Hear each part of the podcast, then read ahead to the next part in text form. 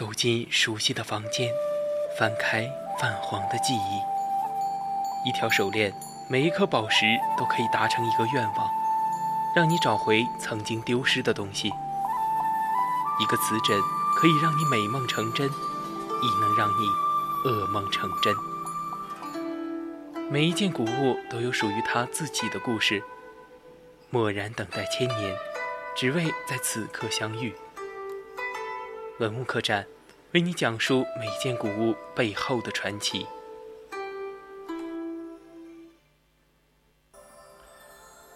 青春调频与您共享，这里是 VOC 广播电台《百科探秘之文物客栈》，我们将为你解读文物的密码，带你开启历史的宝藏。我是主播陈林森，今天文物客栈将要讨论的文物是曾侯乙编钟。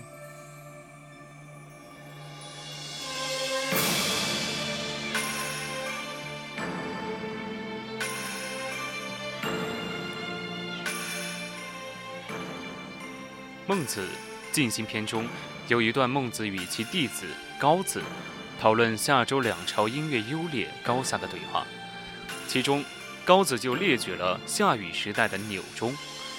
至于夏代是否存在过青铜钟，由于没有考古资料的证据，所以我们现在也是不得而知。周代的编钟形制起源于商代南方的大绕，又吸收了中原地区编绕的组合特征。采用悬置方式进行演奏。西周中晚期开始，以整套编钟为核心的乐旋制度得到确立，构建起了周人辉煌雄浑的礼乐文明。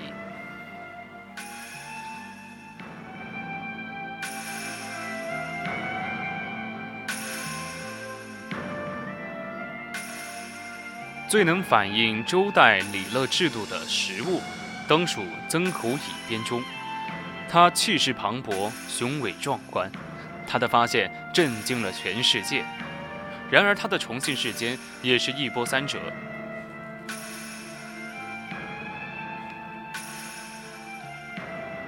一九七七年九月，湖北县的一个解放军修理厂在县城西郊的东团坡修建营地，放炮施工，平整山头。当人们用推土机推开这一带被炸松的红色砂岩时，发现东团坡山顶上有一片土的颜色、质地与周围的土壤迥然不同，出现了褐色的胶泥状土质。该厂领导博学好古，具备一些考古常识，他警觉地判断这山顶下必定存在古墓，于是先后两次向县文化馆报告。县文化馆派遣工作人员来到现场勘察，但是来的这些人由于缺乏考古意识，对这一现象并未引起足够重视。他们告诉部队仍继续施工。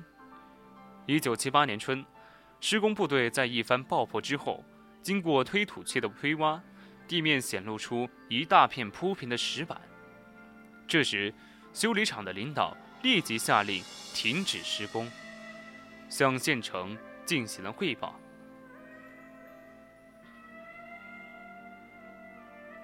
这次县文化馆的领导十分重视，亲自来到现场。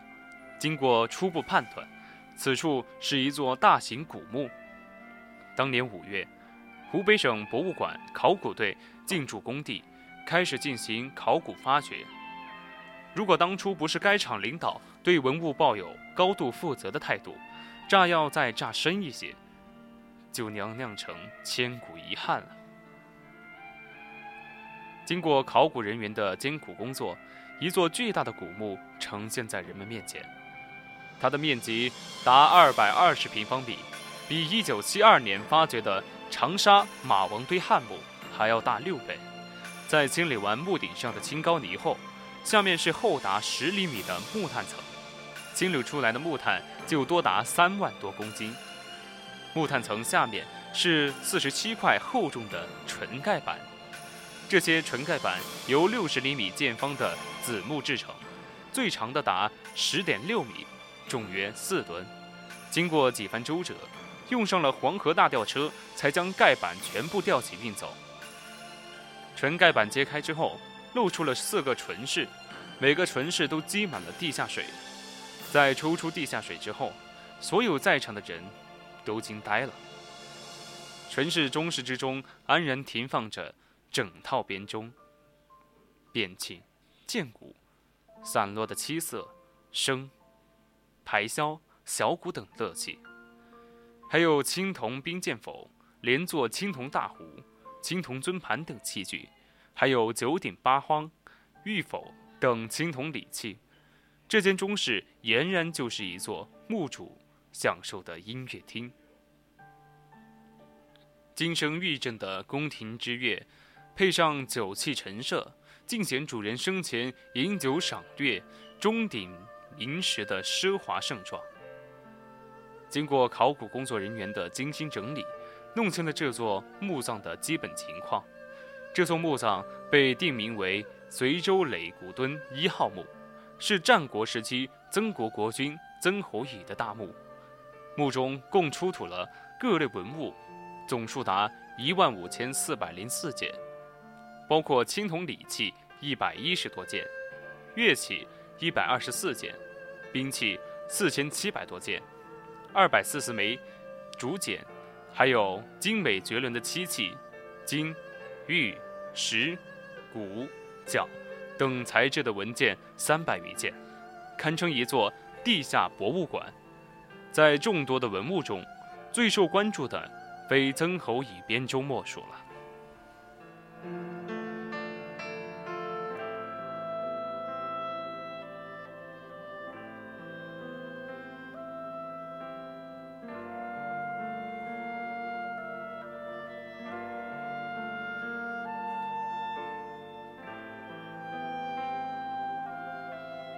曾侯乙编钟由长短不同的两堵立面垂直相交，呈曲直形，短架长三百三十五厘米，高二百七十三厘米，长架长七百四十八厘米，高二百六十五厘米。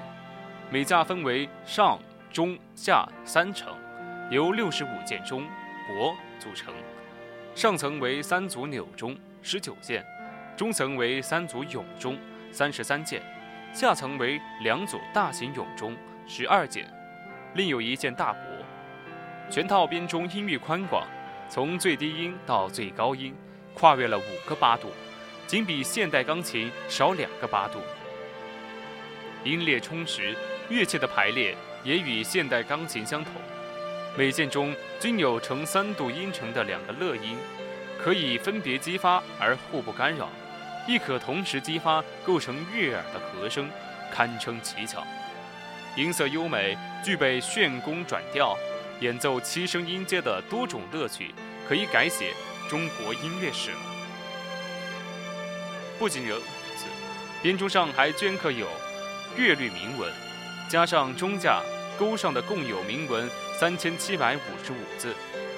乐律铭文说明，我国早在战国时期就不仅有七声音阶，而且在七声音阶之间还有五个完备的中间音，已经形成了完整的十二乐音体系。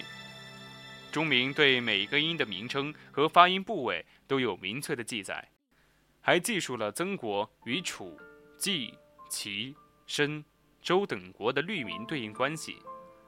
钟鸣所见律名二十八个。街名六十六个，绝大多数都是前所未知的新材料。这套编钟的铭文称得上是一部重要的中国古代乐理理论专著了。